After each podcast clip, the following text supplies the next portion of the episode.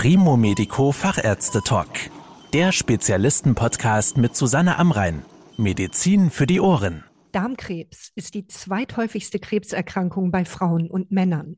Und damit diese häufige Erkrankung bestmöglich behandelt werden kann, haben sich in den letzten Jahren Darmkrebszentren etabliert. Professor Daniel Fallböhmer leitet das Darmkrebszentrum Dinslaken Niederrhein und ist Chefarzt der Klinik für Allgemein- und Viszeralchirurgie des Evangelischen Klinikums Niederrhein. Herr Professor Fallböhmer, ist ein Darmkrebszentrum denn nur für besonders schwierige Fälle gedacht oder können theoretisch alle Patientinnen und Patienten mit Darmkrebs zu Ihnen kommen? Also alle Patienten mit Darmkrebs sind am Darmkrebszentrum, auch wenn es jetzt doppelt gemoppelt ist, herzlich willkommen und sind eigentlich genau am richtigen Ort, weil das sagt der Name in sich. Es ist in der Tat ein Zentrum, wo verschiedene Fachabteilungen sich so auf diesen Bereich spezialisiert haben, dass da wirklich ein jeder, der Darmkrebs hat, also nicht nur die schweren Fälle, genau richtig aufgehoben ist. Und was für einen Unterschied macht es jetzt für die Patientinnen und Patienten, ob sie bei Ihnen in einem Zentrum behandelt werden oder in einer, in Anführungsstrichen, normalen Klinik? Nun, der Unterschied besteht ja in einem Zertifizierungsprozess. Wir sind von der Deutschen Krebsgesellschaft beziehungsweise dem Unternehmen, was das Ganze entsprechend vor Ort durchführt, von Oncozert zertifiziert. Das heißt also, alle Bereiche unseres Darmkrebszentrums sei es die Chirurgie, sei es die innere Medizin, die Radiologie, die Physiotherapie, aber vor allen Dingen auch wichtig die Psychosomatik, müssen sich diesen Zertifizierungsprozess unterziehen und nachweisen, dass wir eine gute, eine etablierte und auch eine den Leitlinien entsprechende Therapie für Darmkrebspatienten haben. Und das ist der klare Unterschied zu Häusern, die einen solchen Prozess nicht hinter sich haben. Und zum Schluss spricht das halt einfach für eine Behandlungsqualität. Dann sprechen wir doch mal direkt über die Behandlung von Darmkrebs. Ist dort die Operation immer das Mittel der ersten Wahl? Nein, das ist nicht immer das Mittel der ersten Wahl. Es ist so, dass es verschiedene Therapiemöglichkeiten bei Darmkrebs gibt. Es ist quasi ein kleines Potpourri. Wir haben die Möglichkeit der Chemotherapie, wir haben die Möglichkeit der Strahlentherapie, als auch die Möglichkeit der Chirurgie, wie Sie es gerade aufgeführt haben. Und man kann alle drei Therapieformen zusammen, hintereinander geschaltet oder auch nur alleine anwenden. Sicherlich ist sehr häufig die Chirurgie ein Mittel zur Wahl, aber wichtig ist, wir haben drei verschiedene Therapiemöglichkeiten und da ist es wichtig, im Zentrum dann abzustimmen, individuell für jeden einzelnen Patienten, welche Form der Therapie brauchen wir. Wenn Sie tatsächlich operieren bei Darmkrebs, ist dies auch häufig minimalinvasiv, also mit kleinen Schnitten möglich? Ja, in den letzten Jahren hat sich die Anzahl der Operationen, die minimalinvasiv durchgeführt werden, deutlichst erhöht. Wir liegen jetzt mittlerweile in unserer Klinik eigentlich bei fast 90 Prozent oder ein bisschen drüber hinaus. Und nicht nur, dass sie minimalinvasiv ist, es ist hinzugekommen seit zwei Jahren in unserer Klinik, dass wir das auch mit dem Roboterverfahren durchführen können, was uns nochmal deutlichst mehr hilft bei der adäquaten chirurgischen Versorgung von Darmkrebspatienten. Können Sie noch mal sagen, welche Vorteile bringt es denn, wenn Sie jetzt auch seit einiger Zeit Roboter assistiert operieren? Die Vorteile sind mannigfältig. Zum einen ist es so, dass es für den Patienten den Vorteil hat, dass man weiterhin kleinste Zugänge hat, über die man die Operation durchführt. Der Operateur wird extremst unterstützt. Dieses System hat eine zehnfache Vergrößerung im Operationsgebiet. Das System unterdrückt zum Beispiel den ganz natürlichen Tremor eines jeden Menschen, also auch eines Operateurs. Damit wird die Operation einfach präziser. Und der Ablauf ist wirklich hervorragend für den Operateur. Er ist sitzend und alle Instrumente, die im Spiel sind, werden einzig und allein wirklich von diesem Operateur benutzt, sodass er wirklich die absolute Kontrolle über den ganzen Ablauf der Operation hat. Bei Darmkrebs denkt man ja automatisch im nächsten Schritt an künstlichen Darmausgang.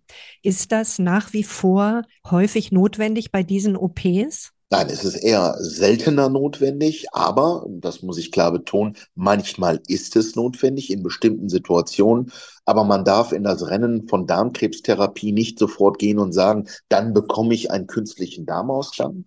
So wie gesagt, es ist eher seltener, aber wir werden dann dem Patienten wirklich auch genau berichten, wann und warum wir einen künstlichen Darmausgang anlegen. Hier haben wir Gott sei Dank eine tolle Unterstützung von einer Selbsthilfegruppe, der sogenannten ILCO, wo Betroffene, die selber einen künstlichen Darmausgang haben, zum Beratungsgespräch kommen, weil wir Weißkittel selber meistens ja keinen künstlichen Darmausgang selber haben. Da können wir eigentlich sogar gar nicht mitreden. Und deshalb haben wir da so diese tolle Unterstützung.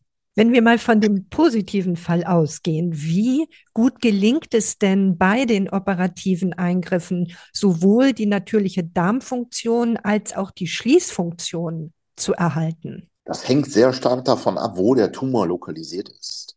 Das heißt also, befindet sich der Tumor im ganz normalen Dickdarmbereich, dann ist die Wahrscheinlichkeit, dass man eine ganz normale Darmtätigkeit im Verlauf hat und auch hier nicht den Schließmuskel beeinträchtigt, extrem hoch oder quasi von vornherein gegeben. Schwieriger wird es, wenn die Tumoren sehr nah zum Schließmuskel beziehungsweise Po-Ausgang gehen. Hier muss man dann zusammen entscheiden, wie sehr kann man den Schließmuskel wirklich unberührt lassen und noch funktionsfähig haben. Aber sicherlich steht dann zum Schluss im Vordergrund, nur wer komplett Tumorgehalt ist, hat auch eine langfristig gute Prognose, so dass man hier genau dann gucken muss, was kann man eingehen, was kann man investieren, aber wo muss man wirklich dann auch Tumor entfernen. Wenn Sie schon das Stichwort Prognose ansprechen, wie gut gelingt es denn im Allgemeinen, den Tumor komplett zu entfernen? Also wie erfolgreich sind die Darmkrebsoperationen? Wir setzen voraus, dass in den Voruntersuchungen, die da durchführen, der Darmkrebs wirklich nur an einer Stelle im Darm lokalisiert ist dann ist die Wahrscheinlichkeit, dass man ihn komplett entfernen kann, extrem hoch. Er ist weit über 90 Prozent, sodass wir hier eine komplette Tumorresektion haben. Anders wird es, wenn wir schon vor der Operation feststellen, dass wir eine Absiedlung von Tumorzellen haben. Dann muss man sich genau die Lokalisation angucken und dann kann man erst eine Rückmeldung geben, kann man wirklich alles komplett entfernen, ja oder nein. Aber ich komme nochmal auf den Anfang zurück. In den meisten Fällen kann man davon ausgehen, dass der Tumor komplett entfernt werden kann. Nun sind ja Bauch- oder auch Unterleibsoperationen nicht immer ganz ohne. Wie schnell kommen denn die Patientinnen und Patienten nach solchen Eingriffen wieder auf die Beine? Ja, wir empfehlen in der Regel Patienten nach so einer Therapie und auch einem chirurgischen Eingriff, dass sie 14 Tage lang eine gewisse körperliche Schonung einhalten. In der Regel schließt sich an diese Therapie eine Anschlussheilbehandlung, eine Reha-Maßnahme. Dann kann man eigentlich sagen, wenn man wieder im Berufsleben stehen will, dann ist man nach vier bis sechs Wochen eigentlich in der Lage, das wieder zu machen. Hängt natürlich ein bisschen davon ab, was man wirklich dann beruflich an Tätigkeit hat.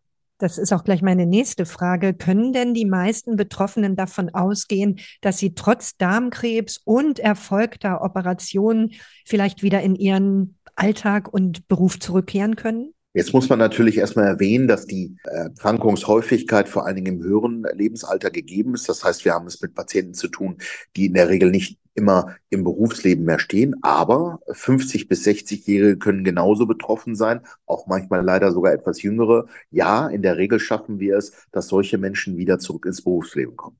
Gibt es denn irgendwelche Einschränkungen nach so einem Eingriff? Also darf man zum Beispiel nur bestimmte Nahrung zu sich nehmen? Muss man auf irgendetwas verzichten? Wie steht es mit Bewegung und Sport? Also das Letztere, das kann man ganz klar sagen, das sollte auf jeden Fall im Vordergrund stehen. Es gibt unterschiedlichste Studien, dass gerade der Sport vor allen Dingen in der Krebstherapie oder während dieser einen ganz, ganz positiven Effekt hat. Das kann ich nur noch mal klar hervorheben eine spezifische Ernährung, die man jahrelang dann entsprechend einhalten muss. Nein, die muss man nicht haben. Man kann sich eigentlich ganz normal so ernähren, wie man es auch in der Vergangenheit getan hat. Wenn es Ihnen gelingt, den Tumor komplett zu entfernen, besteht trotzdem die Gefahr, dass der Darmkrebs wiederkommen kann oder ist das dann eher selten? Es ist eher selten, wenn wir von der Ausgangssituation ausgehen, dass wir zuvor wirklich keinen gestreuten Darmkrebs hatten.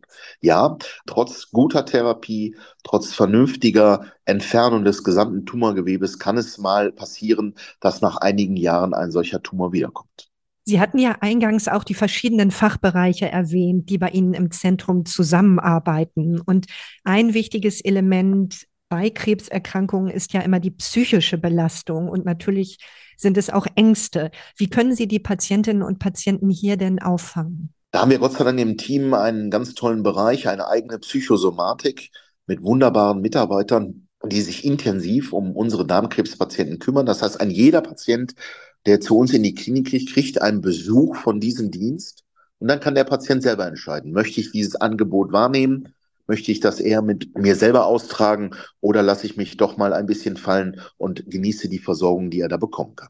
Vielen Dank für die Erklärungen, Herr Professor Fallböhmer. Sehr gerne, herzlichen Dank. Das war der Primo Medico Fachärzte Talk mit Susanne Amrein. Danke, dass Sie zugehört haben.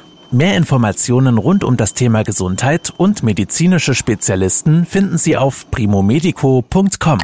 Bis zum nächsten Mal, wenn es wieder heißt Medizin für die Ohren.